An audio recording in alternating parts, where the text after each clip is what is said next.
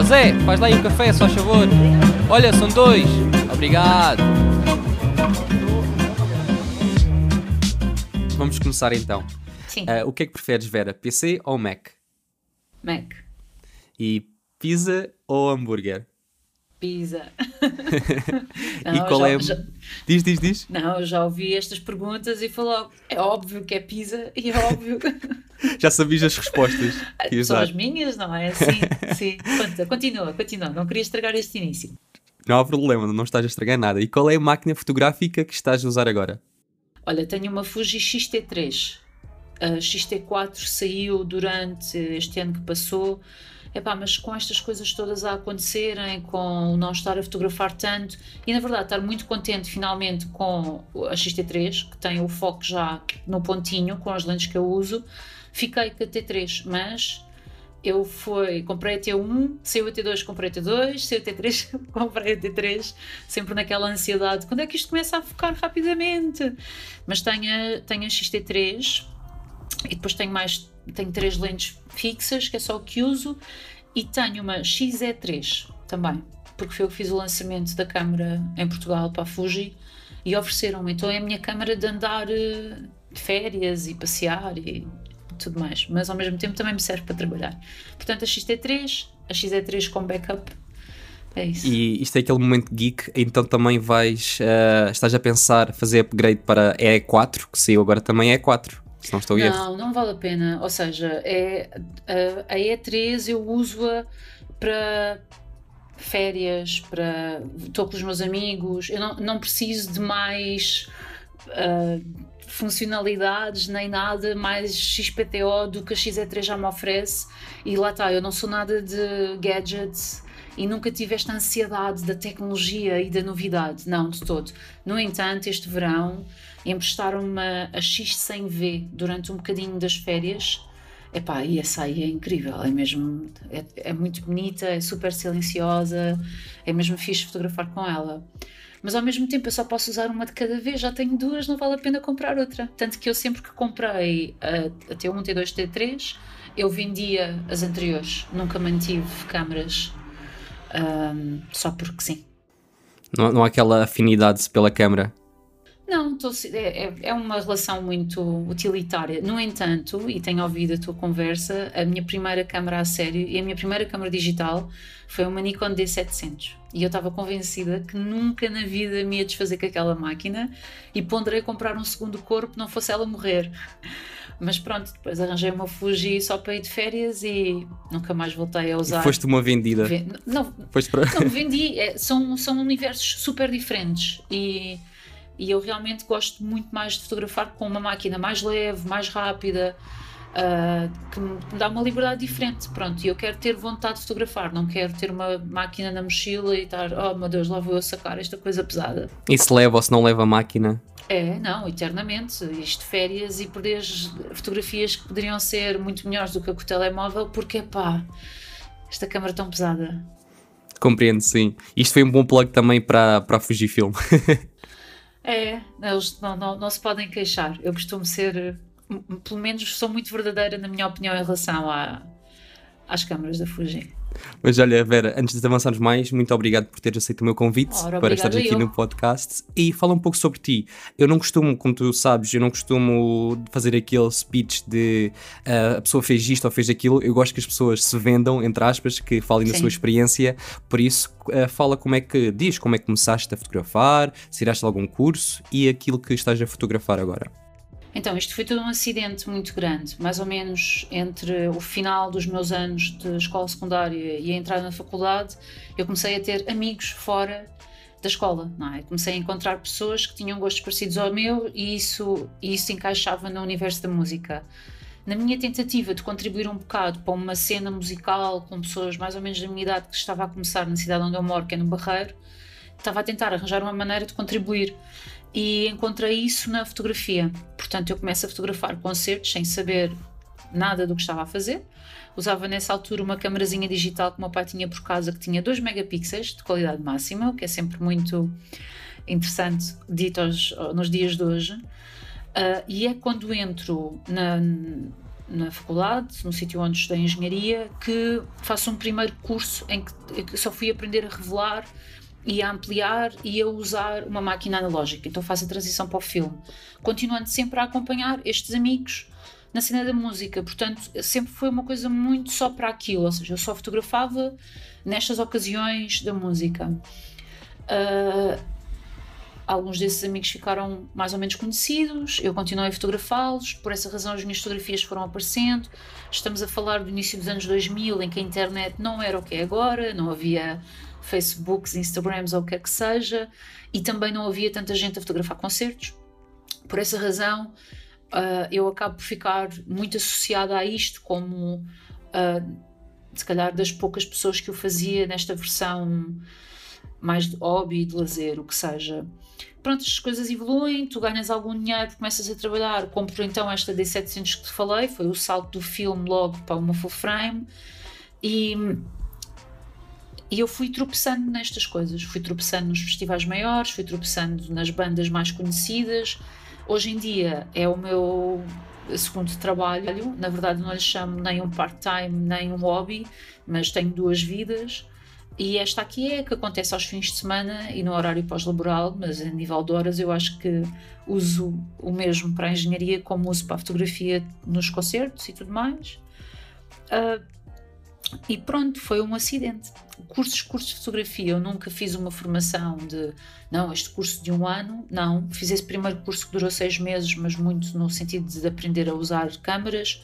E curiosamente, tem sido agora, nestes tempos de quarentena, que tenho assistido a mais um ou outro curso teórico, mais teórico do que outra coisa qualquer, porque me interessa muito agora começar a entender de onde é que isto veio tudo. Então, curso de fotografia contemporânea, o último que fiz foi mesmo um, um curso de fotografia feita por mulheres em que a premissa era muito esta de tentar olhar para o passado quando é que as mulheres começam a aparecer na, na fotografia, quer em Portugal, quer fora de Portugal, que obviamente foi muito mais cedo do que aqui. E é isso. Hoje em dia estou muito associada a este universo da música, fotografo sempre na Culturgest, há muitos festivais em que eu sou fotógrafa oficial, em 2019 fiz 10, o que foi surreal, não é? Porque 10 vezes, mais ou menos 4 dias por ano, dá 40 dias, aliás, mais ou menos 4 dias por festival, dá tipo 40 dias a fotografar festivais, é bastante. Uh, fora as fotografias em sala, sítios que eu frequento e continuo a fotografar para mim. Um, e ainda assim, este ano, em 2020, aconteceram algumas coisas. Eu ainda fotografei ao todo coisas que se chamaram festivais, mas que aconteceram uh, em formatos uma única sala em Lisboa, foram ao todo 2, 4, 5, o que não está nada mal para um ano de pandemia. Nada mal mesmo, mas antes de falarmos da atualidade, Vera, uh, quando tu começaste a fotografar concertos, sentiste que te abriam as portas ou por seres nova foi difícil de começares? Epá, eu, eu comecei a fotografar os concertos dos meus amigos, não é? Em, em, em, pequenos buracos. Em pequenos buracos, ou seja, eu só faço uma transição para uma sala mais ou menos conhecida. Já tinha uma vida online e uma pegada online brutal, ou seja, as pessoas já sabiam quem é que eu era. Uh, mas no início eu frequentava mini concertos em que estavam no máximo 20 ou 30 pessoas a assistir, quem estava em palco eram amigos meus e, regra geral, eu ajudava a organizar esses concertos. Ou seja, eu não faço logo aquela passagem de olha, comecei aqui a tirar umas fotos e já quero ir fotografar num festival. Isso nem existia naquela altura, não é? Agora estas questões das acreditações para tu fotografares num festival ou numa sala tipo um coliseu ou o que seja, de bandas maiores e mais conhecidas, naquela altura a mim nem me passava pela cabeça. O meu propósito era pura e simplesmente documentar uma cena musical que acontecia no meu universo, para mostrar Uh, neste caso, obviamente, a Lisboa, não é? A quem nos observava a partir de Lisboa, porque era o que me era mais próximo, o que é que se estava a passar do meu lado. Então, os primeiros festivais que eu fotografo são os festivais que estas mesmas pessoas organizavam na minha cidade invariavelmente alguém dali fica conhecido, então se essa pessoa vai tocar um sítio maior, eu acabava por ir. Ou seja, nunca houve essa luta de chegar aos sítios, mas porque eu comecei em versão mesmo pequenina, pequenina e, e, e foi um crescimento. Não mais ninguém. Sim, foi um crescimento conjunto, tu e os teus amigos e as bandas. Sim, Sim, e, e, acima de tudo nunca foi premeditado. Agora há pouco tempo eu estava a dar um. já numa masterclass com um grupo de pessoas que estudava fotografia e um deles pergunta-me: Mas então, qual é que foi assim a tua estratégia para chegares até aqui e para teres alcançado alguma ou menor notoriedade ou o que seja? E eu, qual estratégia? Eu só tenho andado a fazer isto, não é? Ao contrário, se calhar, de alguns dos teus convidados, eu nunca encarei isto como uma questão de comercial, não é? Aconteceu, eu fui tropeçando, mas efetivamente hoje em dia uh, lá está, passo recibos verdes como vocês todos e levo isto muito a sério. Mas o chegar até aqui foi um processo muito natural, não foi uma coisa, não foi premeditado. E mesmo uh, ainda assim, eu continuo sem ter, epá, aquela coisa de não, para o ano que vem quero fazer parte da equipa que está a fotografar o festival Grande X, ou quero começar a fazer uh, coisas no estrangeiro, ou quero ver se consigo trabalhar só com músicos que trabalham em majors, porque aí eu vou ser paga de acordo com o budget de uma major e de um músico mais conhecido. Epá, eu não tenho nada contra estes músicos mais conhecidos, mas não é, eu não estou a atirar para aí, não é a minha Ambição, sim. Não, nem ambição, nem missão. Eu acho que há todo um universo de uma cena mais alternativa e mais underground que a mim me é mais querido e que eu acho que continua a merecer o meu apoio. É um bocado por aí. E quando não estás a fotografar as bandas dos teus amigos, costumas ter também livre trânsito? Ou tens X tempo para fotografar cada banda? Podes subir ao palco? Não podes? Acho que seria também interessante partilhares um pouco sobre essa realidade, porque de certeza muitos ouvintes estão a ouvir isto e não sabem bem como é que é esse mundo Sim. de trabalhos que tu fazes nos concertos, por isso, se puderes partilhar, seria interessante. Então, olha, há várias opções do que é que pode acontecer quando estás a fotografar nestes universos. Se falarmos, por exemplo, Uh, há um sítio em Lisboa em que eu fotografo muito, que é a Galeria Zé dos Bois, que é uma sala muito pequenina, uma venue que mete, sei lá, nem 200 pessoas deve meter, e se meter já estamos todos muito apertadinhos. Nesse caso, eu, eu fotografo naquela sala desde 2007. Toda a gente me conhece. Uh, em algumas ocasiões há uma troca de serviços, em maior parte das ocasiões isso não existe. Ele simplesmente chega à sala, conhece quem está a fazer a porta, entro, subo e vou fotografar. Pronto tenho acesso a ensaios de som, tenho acesso a backstage quando os músicos são pessoas que me deixam entrar dentro do backstage deles, posso subir para palco, posso fazer o que, eu, o que me interessar, só que a leitura que toda a gente tem que fazer é que eu fotografo naquela sala desde 2007. Não é? Portanto, aquele espaço é também muito meu, mesmo não havendo uma obrigação, nem, com, nem deles para comigo, nem para mim com eles. Se tu fores um fotógrafo que quer ir fotografar a ZDB, o que tens que fazer é mandar um e-mail a quem faz a comunicação da sala e pedir um espaço para fotografar. Eventualmente, se eles tiverem esse espaço, deixam-te ir fotografar, não irás pagar o bilhete e o teu compromisso é partilhares as imagens ou no teu site ou eventualmente até com as pessoas da ZDB. A ZDB funciona assim, o Music Box funciona assim. Estamos a falar neste universo de Lisboa. Se formos para o Porto, possivelmente os maus hábitos funcionam assim também e alguma sala no Algarve que tenha concertos regularmente, eh, só me ocorre, por exemplo, Bafo de Baco. Lembras-te mais alguma que me possas ajudar? Sim, temos o, o Marginália, uh, que é em Portimão, e também a Associação de Músicos de Faro. São salas em que tu precisas de pedir autorização para fotografar ou, eventualmente, o que é que pode acontecer? Compras o teu bilhete, levas a tua máquina e se o bilhete não disser nas costas é proibido fotografar, tu podes fotografar, estás lá dentro, ninguém te proibiu, portanto isso é outra versão. Eu costumo dizer, a malta que está a começar, é até as festas da aldeia rendem para tu começares a fotografar. Portanto, pode haver sítios em que tu não precisas sequer ter esta autorização, precisas é ter um bilhete. Se o bilhete não disser não é, não é possível, não podes fotografar. Se, se, não, se não se opuserem, pronto, vais feliz da vida e fotografas. Depois, quando estamos nesta loucura de salas maiores, um coliseu, ou um teatro, ou o que quer que seja, regra geral, se há acreditações a mais do que um fotógrafo, tu estás limitado às três canções. No meu caso, como quase sempre quando fotografo neste tipo de sítios é porque estou a trabalhar para o músico, aí eu normalmente tenho acesso durante todo o concerto e posso circular, posso ir para cima de palco, pronto. Depois, depende da sala, as regras de, mesmo eu sendo fotógrafa daquele músico, se posso ou não estar tanto tempo ou mais tempo do que os outros fotógrafos podem estar, para também não, não causar um ambiente que seja desequilibrado. Por exemplo, eu trabalho na Culturgest e no caso da Culturgest só eu é que posso fotografar, ou seja, eles não aceitam pedidos de outros fotógrafos e depois quem precisa de fotografia usa as minhas. É mais um caso em que eu tenho a possibilidade de fotografar durante todo o concerto. Mas eu faço moderadamente, porque não quero atrapalhar ninguém, não é? Portanto, entra assim um bocadinho também da tua, do teu bom senso. Quando estamos a falar em festivais, hum, é este exercício novamente. Tu pedis uma acreditação e se a tiveres, regra geral, podes entrar dentro do chamado PIT, não é? O espaço que está designado para os, para os fotógrafos. E podes também circular por todos os sítios e fotografar.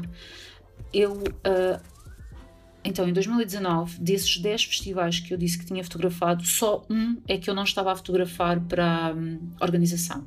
Quando eu fotografo para a organização, novamente eu tenho acesso a tudo e posso fotografar durante os concertos inteiros, dentro, obviamente, do meu bom senso. Um, mas, por exemplo, no Primavera Sound, eles não me dão acesso ao pit, mas dão-me uma, uma, um, um passo de prece. Então, eu a fazer isso para mim, ou seja, não estou ligada a jornal nenhum ou o que quer que seja, só não posso fotografar os concertos de dentro do pit, mas cá de fora eu posso circular com a minha máquina fotográfica. Pronto. Então aí já está, já entra este jogo de é quem promove o concerto que vai analisar se tu és uma mais-valia ou não e se vais acrescentar valor ao fotografar aquele concerto. Pronto, a malta que está a começar, a melhor opção, se quer tentar estas coisas grandes, é tentar se juntar a este tipo de publicações que eu faço versão internet, não é? Para arranjar um passe e uma acreditação. Mas o truque é literalmente começar pequenino, com aquela banda dos teus amigos e fazeres tudo com eles. Fazeres os ensaios dentro da garagem, fazeres os retratos, fazeres os concertos. Eles vão fazer uma viagem até, sei lá, Cascais para tocar vai dentro do carro, fotografa isso tudo, monta o teu portfólio, mesmo que seja com bandas que não são assim tão conhecidas. Se as fotografias forem interessantes, podem vir a chamar a atenção a músicos maiores e mais conhecidos, que foi o que me aconteceu, não é? Que é de repente uh, estou a fotografar amigos meus em salas minúsculas e depois tenho a gente da Ana Moura e do António Zambuja a perguntar-me se eu quero fazer umas noites de colisão com eles. E isto aconteceu, não é? E, e foi só porque, pronto, alguém viu o teu trabalho. Hoje em dia, com a internet, pá, é demasiado fácil fazer chegar o teu trabalho a alguém. Portanto, é uma questão de ter o que mostrar. Sim, de começar começar de algum Sim. lado, porque Sim. tu disseste bem, nós não tínhamos uh, as redes sociais, que é hoje em dia o Instagram da vida, como alguém já disse aqui no podcast.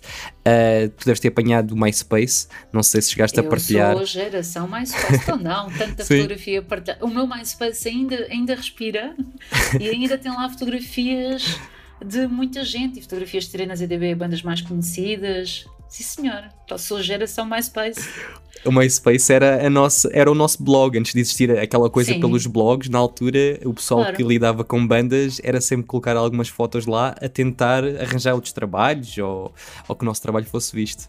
Uh, uhum. Hoje em dia é uhum. muito mais fácil, como tu disseste, e é tal coisa, é mesmo começar uh, e tentar uh, eh, um, chegar a mais pessoas, porque temos que começar de baixo, não podemos ir logo atrás de um festival grande, porque isso é quase impossível.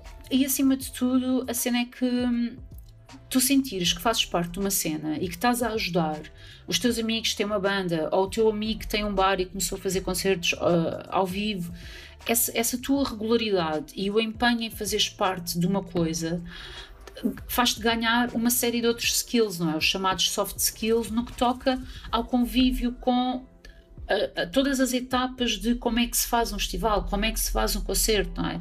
é? É um bocado aquele jogo de quando tu pertences a uma lista da tua escola secundária, de repente lidas com uma série de aspectos que te vão dar skills para se calhar uh, conseguires montar qualquer coisa com todos os elementos e perceberes como é que as coisas são feitas. Mas acima de tudo, Uh, ninguém pode estar à espera de ficar rico a fotografar concertos. Lamento, pessoal, não é, não é viável em Portugal. Pronto.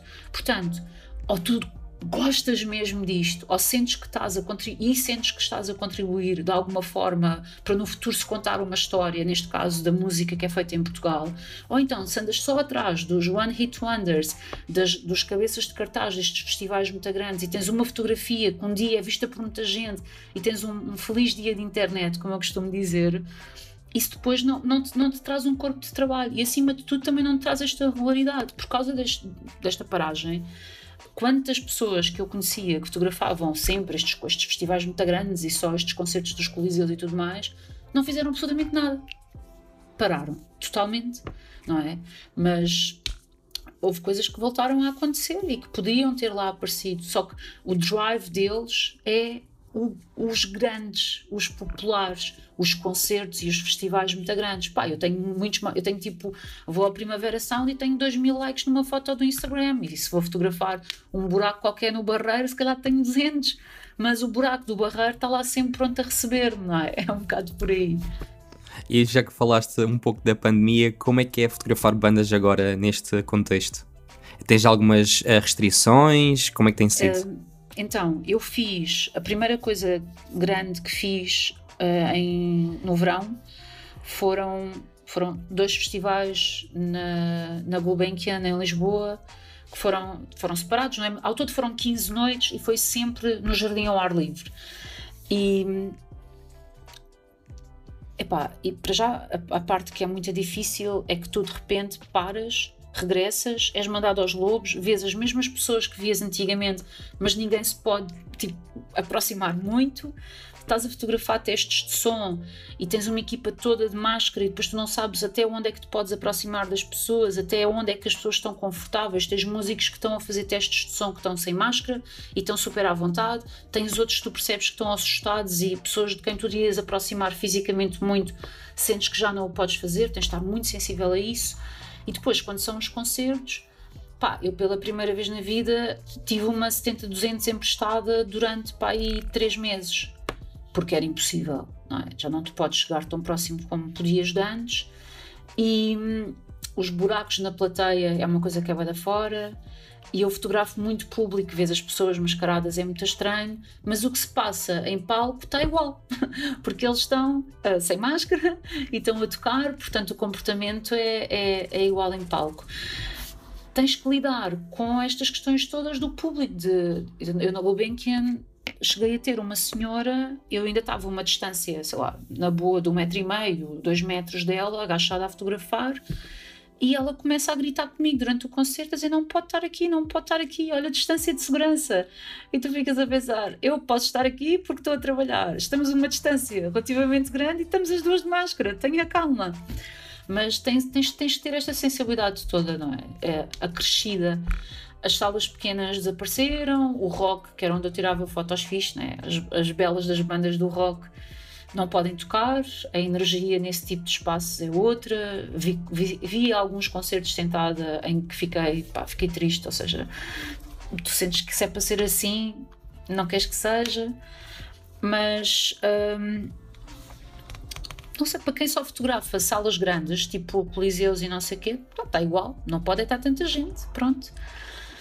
As salas pequenas não regressarão tão depressa. Infelizmente.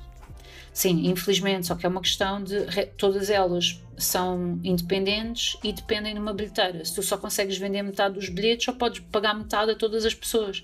Muitas dessas pessoas já recebem tão pouco dinheiro que é, que é impossível. É, é uma coisa muito Sim, complicada. financeiramente não é rentável. Não é, não é rentável, exato. E depois, onde é que tu ganhavas dinheiro quando tinhas uma sala destas? Era a vender bebida e as pessoas agora vão ao concerto e desaparecem em segundos, não é? Sim, por acaso posso partilhar aqui contigo uma experiência que eu tive o ano passado. Em outubro fotografei a banda dos amigos meus que tocaram num festival que é o Faro Alternativo, costuma haver todos os anos na Associação de Músicos. Um, e pelo nome, como deves imaginar, é bandas do, do punk, do hardcore, do metal, onde há muita uhum. emoção, o pessoal está lá aos empurrões, pode haver mós, pronto, há mesmo. Uh, as pessoas sentem mesmo a música, que estão lá a curtir uh, e não vi nada disso. Era tudo sentadinho, eu estava lá a fotografar com a 70-200, super afastados, e uh, por acaso estavam a vender álcool, mas era de uma forma assim vamos chamar-lhe única, basicamente o espectador levantava a mão, onde estava sentado na cadeira, uh, alguém da organização ia lá perguntar o que é que a pessoa queria e a pessoa dizia que queria uma água, uma cerveja, ou o que fosse, e depois iam lá entregar e faziam o pagamento também sentadas. Então é, é algo interessante, pode-se dizer desta forma. E não sei se isto aconteceu em alguma sala que tu fotografaste agora uhum. durante a, a, pandemia. Não, não, eu, pá, eu fotografei em sítios tipo Gulbenkian, uh, Teatro São Luís, instituições, se uma coisa, ou seja, já numa situação normal tu não bebes, não bebes lá dentro, não é? Mas eu cheguei a ir, a ir a um concerto que foi assim uma cena ao ar livre, em que era também toda a gente sentadinha e tu tinhas um QR Code, abrias um site, encomendavas no teu telemóvel e depois alguém vinha te trazer merchandise e, e depois, tipo, sei lá, aperitivos, não é? E bebidas. Yeah. Foi nesse, fizeram as cenas nesse formato. Mas, por exemplo, eu fotografei o Festival Iminente, voltou a acontecer num formato assim um bocadinho estranho e diferente, mas não me lembro como é que era para beber. Acho que havia espaço, mas enfim, como também não estava muita gente, uh, e o Lisboa Soa não tinha mesmo já essa, essa parte do convívio, também não tinha. É. Sim, isto é, é uma situação muito complicada. E voltando para, para a fotografia, uh, há um registro teu que eu gosto muito, que é o facto de tu fotografares os ensaios das bandas. Uh, eu acho que não é muito comum, pelo menos não vejo muitos fotógrafos a fazerem isso, ou pelo menos a partilharem esse lado das bandas.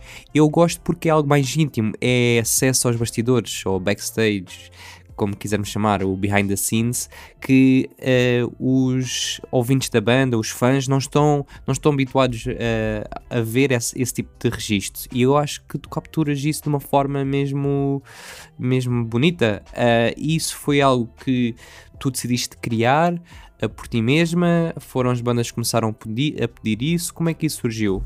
Olha, no, no início foi, era obviamente iniciativa minha, Uh, e depois o que é que acontecia? Por exemplo, na ZDB. Uh, ah, eu trabalho em Lisboa e moro no Barreiro. Eu saía do trabalho perto das seis da tarde e não queria regressar para casa, apanhar o barco, para depois apanhar o barco de volta e ir novamente ver o concerto. Então eu tentava aproveitar a minha tarde de alguma forma e comecei a ficar a ir direto para a ZDB. Isto tornou-se um hábito, depois de repente comecei a perceber-me que, tal como tu gostas de ver, é, muitas outras pessoas poderiam ter esse interesse, porque é um, é um, é uma, um momento que, que o público não pode estar presente. Então, recorrentemente, sempre que eu tinha a oportunidade, fazia isto. Hoje em dia, até quando, a título de exemplo, não é? a Cultura Gesto, onde eu fotografo sempre, por vezes o Teatro do Bairro Alto, também onde eu costumo fotografar música, eles pedem-me para estar nesses momentos, para quê? Para depois usar as imagens para promover as coisas em redes sociais eh, no dia exatamente antes do concerto acontecer, na expectativa de que, last minute, alguém poderá ter o interesse de aparecer porque está a haver uma coisa que está a ser montada naquele momento. Portanto, algo que, no meu caso, começa por ser um só, vou aqui ocupar o meu tempo uh, durante a tarde e não voltar para casa, transforma-se numa coisa que eu gosto muito de fazer, também porque tenho, tenho um acesso super privilegiado. Não? É? Eu posso aí estar em cima do palco ao pé dos músicos e de repente é mais uma. Uh, é mais um dos elementos que serve para comunicar. Pronto. Para comunicar, quer a banda, depois de tudo ter acontecido, para ter imagens para ir partilhando, quer as salas e os promotores, no próprio dia do evento, terem imagens para as partilhar. Depois, com esta facilidade toda, tu passares as fotografias diretamente da máquina para o teu telefone, editares moderadamente em Lightroom e enviares tudo para uma Dropbox, pá, virou uh, uma, uma coisa meio que é óbvio que vais fotografar o pré do concerto também. É mais conteúdo também para, para todos. Sim, sim, sim, sem dúvida. Tu ainda fotografas em rolo, certo? No início disseste que começaste a fotografar uso, em analógico. Sim, eu ainda uso filme, mas já só 120, já só uso a médio formato, ou seja, já não tenho muita paciência para estar a fotografar em 35mm, porque fico sempre com aquela sensação de ah, eu chego a casa, isto o Photoshop fica com aquele feeling, mas a verdade é que muda tudo, não é? Tens uma câmera, principalmente a, a médio formato, a minha médio formato é, é pequenina, não é nada, não é uma assalbado, nem nada que se pareça, é uma brónica que o formato que faz é 6 por 4,5. E eu não tenho um viewfinder em cima, ou seja, eu ainda baixo a cabeça para olhar e não sei o quê. E eu acho que essa parte física de tu também estás numa posição diferente perante a pessoa que estás a fotografar, o cuidado, o nivelares aquilo que é muito mais difícil do que se tivesse a câmera uh, paralela à tua cara, acaba por te deixar respirar um bocadinho mais. E, e regra geral, quem está a ser fotografado por filme fica com, com filme, se eu estou a usar filme e a pessoa sabe, ela vai ficar sempre muito mais atenta, mais cuidadosa, Uh, tudo vai ser mais solene e é por causa disso que eu uso filme. Também, obviamente, por causa da vibe e cores e não sei o quê, mas há uma fisicalidade diferente por parte do fotógrafo que te leva a fotografar de uma maneira mais ponderada e mais calma e a reação de quem está a ser fotografado também é diferente. Mais que não seja porque eu vou estar de cabeça baixa e não a confrontar a pessoa cara a cara e isso dá-lhe também uma, uma certa posição de poder, acho eu, ou seja, não te sentes tão invadido como se eu tivesse uma câmera à frente da minha cara a olhar de frente para ti. Pronto, então sim, ainda vou usando. A última vez que fotografei com o filme foram os retratos. Aí o retratado tinha uma Hasselblad que nós usámos também, que fazia o formato 1 por 1 e foi no dia 26 de dezembro. Lembro perfeitamente. a 26 de dezembro fizemos cores, mas eu faço preto e branco também, e preto e branco depois revelo em casa e tudo mais. A cores é que não, cores revelo numa loja qualquer, trago para casa, depois digitalizo. E achas que ainda há essa procura? Alguém alguma vez perguntou-te? Algum artista ou cliente perguntou-te? Sim, sim, sim, sim. Este último rapaz, que é, é, é um músico, vai editar agora um disco em breve, ele vai pelo nome de Jasmine. O Jasmine disse-me mesmo: Não, eu quero ser fotografado uh, com filme. Eu levo a minha, a minha câmera para te emprestar, a tua até outra vibe, portanto vamos usar as duas. E também já aconteceu uh, ser o, o agente barra uh, quem trata da comunicação de um músico em particular me pedir, olha, nós queríamos, mas queríamos que fosse com filme, pode ser? Porque estamos da vibe dos teus, dos teus retratos assim. É. Alguma, a maior parte das vezes é de minha própria iniciativa, mas faço as duas coisas, faço filme e faço digital, pá, porque pronto, estás sempre com aquele backup, já estamos todos nervosos e temos de ter o backup do backup do backup, não vá o rolo estragar-se. É um bocado por aí. Mas sim, pedem-me para ser filme, e outras ocasiões sou eu que o proponho. E já pensaste alguma vez em investir numa médio formato digital ou preferes mesmo esse registro em, em analógico que, que é único? Epá, a cena é, eu não acho que é um desperdício de dinheiro para uma câmera que tu vais usar de uma forma tão pontual. Eu acho que com a médio formato uh, digital é claramente útil para quem faz pá, fotografia de moda em que tens que ter os megapixels todos para pôr no outdoor, quem faz fotografia de produto, coisas de publicidade principalmente, não é? Eu não preciso dessa qualidade. Uh, e sinceramente, uh, são tão poucas as ocasiões em que eu faço retratos desta maneira não queria ser rentável. Depois, as, um, das reviews que eu vou vendo, há o lado da máquina ser relativamente lenta, normalmente, quer dizer, não faço ideia, se calhar já há alguma Hasselblad mega rápida, não sei. E depois, aquilo são toneladas de megabytes cada fecheiro. Não há disco externo que aguente, não é? Porque depois é isto. Tu compras uma máquina incrível, não é? E cada fecheiro, cada fecheiro da minha Fuji tem 50 megas. Ah, mal eu compro aquela câmera, eu tenho que ter a certeza que o meu computador está a par. Então tu já compras o iMac super caro. E depois apercebes-te que, por muito grande que seja o teu disco, nunca é grande o suficiente. Então tens de comprar mais um disco externo. Mas na verdade, eu teria de comprar dois discos externos, porque os meus backups são em duplo.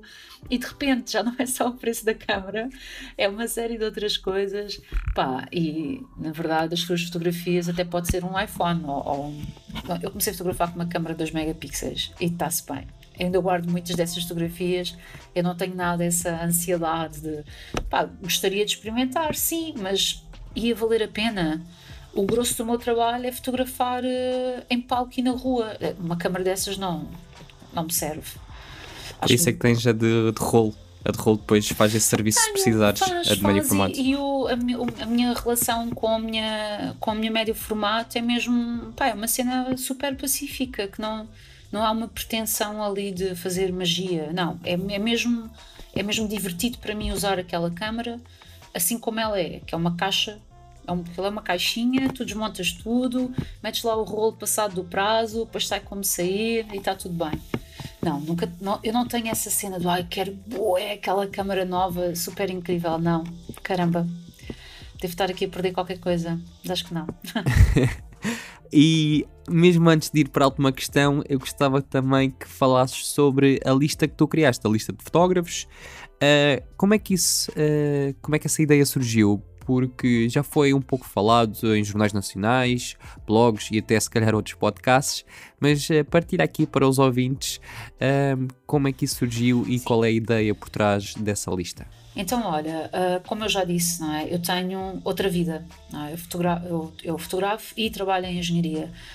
Acontece, se calhar, não tanto assim como pode ter passado nessas primeiras entrevistas, mas tem acontecido pessoas pedirem para eu fazer trabalhos que eu não consigo fazer, ou porque não tenho tempo, ou porque já tenho um compromisso, ou porque calha em cima do meu horário de trabalho normal.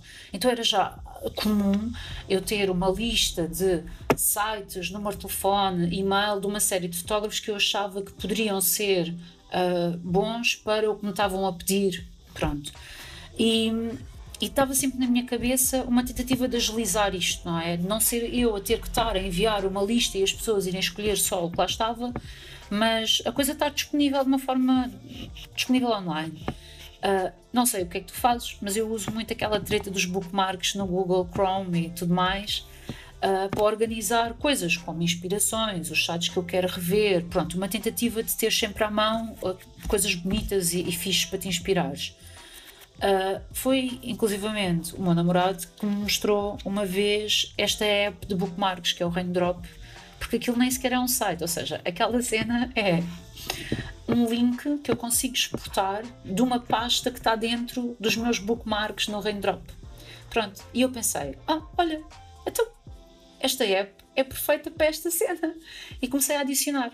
E fiz um post no, no meu Facebook a pedir nomes de fotógrafos uh, e tive muitas respostas e aquilo cresceu e chegou até aos 400 nomes. Entre, obviamente, pessoas que eu já conhecia, pessoas que fui buscar a outras listas, a outras conversas, inclusivamente ao teu podcast. Já houve uma série de pessoas que foram ao teu podcast que eu já inseri na lista.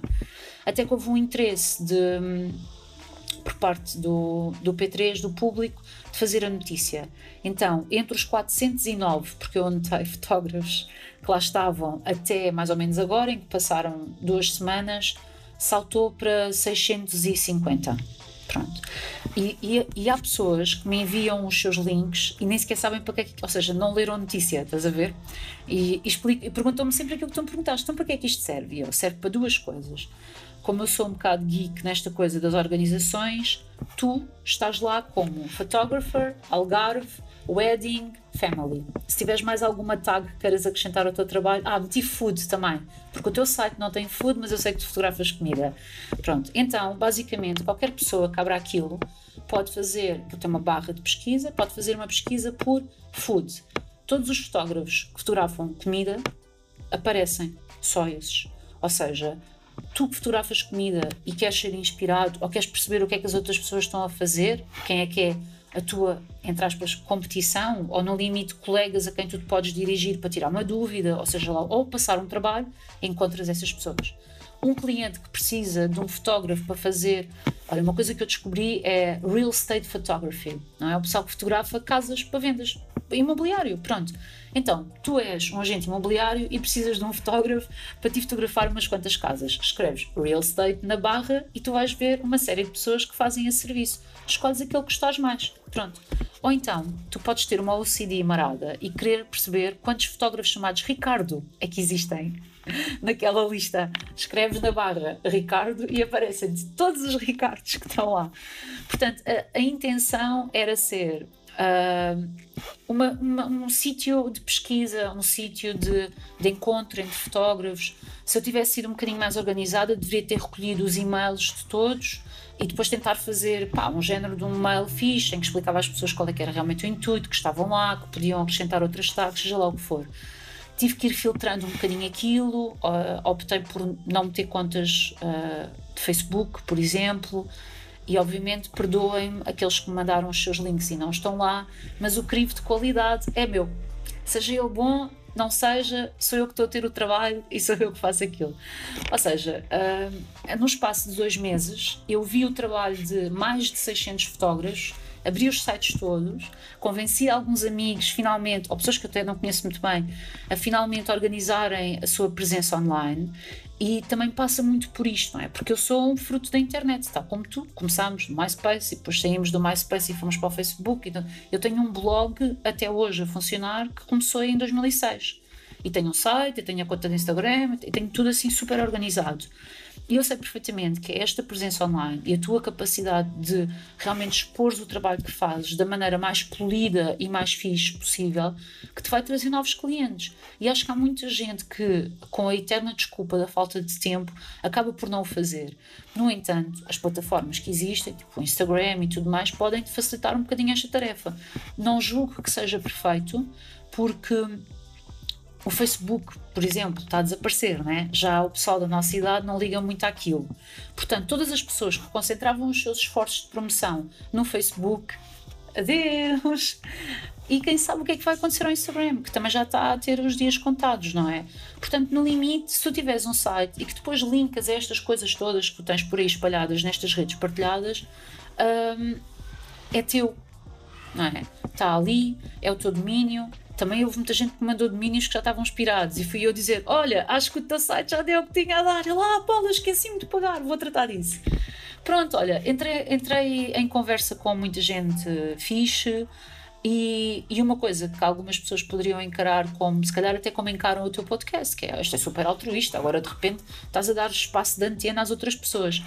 Pois então, uh, a verdade é que está a ser um bocadinho ao contrário é? De repente há mais pessoas a conhecerem o meu trabalho, mais gente a seguir-me em redes sociais, mais pessoas a entrarem em contato comigo e, acima de tudo, muitos e-mails recebidos por parte de fotógrafos que partilham as suas histórias pessoais, de como tem sido difícil este último ano e de como com, o quão fixe esta ideia é e também pode, pode haver, nem que seja numa pequena pesquisa que tu fazes ali dentro, que encontras alguém que faz um trabalho no qual tu te podes inspirar, encontras ali um incentivo para não perderes uh, a energia num, numa altura como esta, não é? Pronto, tenho visto muitas fotografias, muita gente a fazer coisas bonitas e posso dizer aqui que a tua classe, entre aspas, que é o pessoal dos casamentos, é o melhor a fazer sites, claramente, sem dúvida alguma. São os mais organizadinhos e os Zenfolios, que é para os clientes. Eu descobri montes de coisas, tenho aprendido muito com isto. O pessoal dos casamentos normalmente é muito nerdice porque nós sabemos que temos de estar muito presentes online, senão não conseguimos trabalhos. Exatamente, exatamente. Mas, por exemplo, os fotojornalistas só têm quase todos Instagrams. Porquê? Porque o trabalho nem sequer passa pelos seus próprios computadores, é enviado para um editor e depois eles andam sempre num corre-corre e não vai bem, que acabam por não ter hipótese de se sentar e olhar, porque também não, não andam à procura de trabalho, não é? Trabalham para aquela agência, ou seja lá o que for. Vocês têm que estar sempre a conquistar um cliente novo. É que tu nem sequer tens um cliente fixo. Imagina, eu trabalho com a Cultura Gesto há uma série de tempo. Portanto, eu sei que mensalmente alguma coisa dali vem. Tu não vais ter o mesmo casal a casar-se todos os anos, não é verdade? Portanto, tens de estar sempre a cativar clientes. Então, eu acho que a, a, a abordagem esta coisa de, dos portfólios e das coisas online varia imenso. Há, há, em 2012 eu assisti a um fotógrafo cá em Lisboa que é um tipo chamado João Canziani, que é dos meus favoritos mesmo. Ele fotografa muito para revistas de viagens e depois faz muito trabalho de, de retratos e para acompanhar entrevistas, assim, coisas mais longas. O João mesmo trabalhando para uma série de cenas, o gajo vem dos Estados Unidos, não é? Estava a fotografar para uma revista que é a AFAR, mas depois, pá, tudo o que tu possas pensar, publicações eh, norte-americanas, ele já fez. Desde Fader Magazine, que é uma revista de música, não é? Até tipo, sei lá, New York Times e tudo mais. O que é que estes gajos fazem? Eles montam portfólios, fazem coisas em papel e mandam para os editores de fotografia, nem que seja o postal de boas festas, mas com o trabalho deles, não é? Ou seja, eles estão regularmente a fazer-se notar e de forma física, nem é só mandares um e-mail com o update do teu link de, de trabalho, é literalmente quase que fazeres uma zine, entre aspas, mas super polida e enviá-la uh, para o editor da revista com quem tu queres trabalhar. Então, pronto, pá, é isso, conforme a necessidade que temos de angariar clientes novos, andamos nesta luta de promover o nosso trabalho. Sim, e olha, quero dar os parabéns pelo teu trabalho, uh, tanto na parte do, dos concertos como também com essa lista, porque basicamente criaste as páginas amarelas dos dias de hoje. olha, olha, se calhar podemos, exato, agora quando de repente eu tiver alguma maneira de exportar aqueles bookmarks e os meter num site fixe o fundo vai ser amarelo. Vai ser tipo, é isso exato. mesmo. Obrigada pela Reviver ajuda. aqueles tempos. E para terminar, Vera, sei que já partilhaste imensas dicas, mas que dica é que podes deixar aqui, por fim, uh, para o ouvinte que queira começar a fotografar bandas?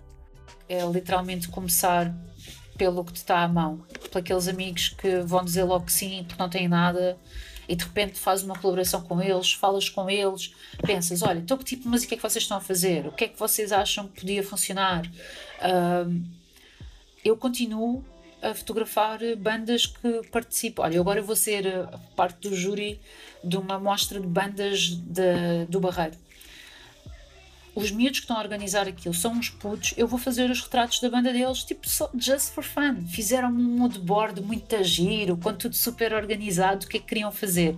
Portanto, começar não é aquela expectativa de para o ano que vem já vou estar com acesso ao, sei lá, preencher espaço com o festival que tu mais gostas mas é literalmente olhas à tua volta e pensas: olha, tenho estes amigos que até fazem uma música que eu gosto, vou-me propor a fazer os passinhos todos com eles, assistir aos ensaios, estar nos momentos em que eles convivem, fazer aqueles outtakes do pessoal todo a conversar e não sei o quê, contares uma história, estás a documentar mesmo a vida desta banda. Quando eles vão, vais no carro, tiras fotos ao pessoal tirar as coisas do carro, fazes o concerto, fazes uns retratos. Pronto, tenta fazer eh, aí o teu o, o teu a tua experimentação, não é? Para chegares eventualmente a um sítio maior, mas nós temos que ter trabalho para mostrar e não vamos todos conseguir estar a fotografar na fila da frente de um concerto incrível. Eu fotografei pouquíssimas vezes em coliseus e pavilhões atlânticos e se queres que, que eu te diga, eu prefiro fotografar em, em buracos com cerveja a saltar. As fotos melhores, regra geral, são feitas nesses sítios em que tu estás frente a frente com os músicos e tens uma diferença de um degrau. O palco tem a altura de um degrau, é a altura certa, mesmo. Portanto, as boas imagens não vão ser feitas só em salas grandes. E, mas acima de tudo tem que ter algum entusiasmo por este universo, não é? Agora, estar a fotografar com os plugs nos ouvidos para abafar o som, mas também para não estar a ouvir e não te interessa, é demasiado duro, são da horas. Fotografar um festival é começar às 3 da tarde, parar de fotografar às 2 da manhã e estar a editar até às 6. E no outro dia de manhã acordar, não é beber uma cerveja com os amigos e não é assim. Se querem que a coisa funcione, tem que ser os mais rápidos a editar, os mais rápidos a entregar, uh, os mais rápidos a mostrar o que é que foi feito. E numa fase inicial, para ganhar essa velocidade, é começar com aqueles que também não têm nada a perder, não é? Porque estarão, estarão, estarão todos mais à vontade para falhar e para repetir. É isso mesmo, Vera. Olha, muito obrigado pelo teu tempo, saúde e vamos falando. Fixe, obrigada. Obrigada, parabéns também pelas tuas conversas e pelas tuas mini dicas também, que eu ouvi no início, nos primeiros episódios do podcast. E até breve, no Algarve ou em Lisboa, ou onde é que for. Um concerto qualquer concerto qualquer, e mesmo qualquer, que eu vou mesmo a todas. Ana Malhoa e black metal, dá para tudo, dá para tudo.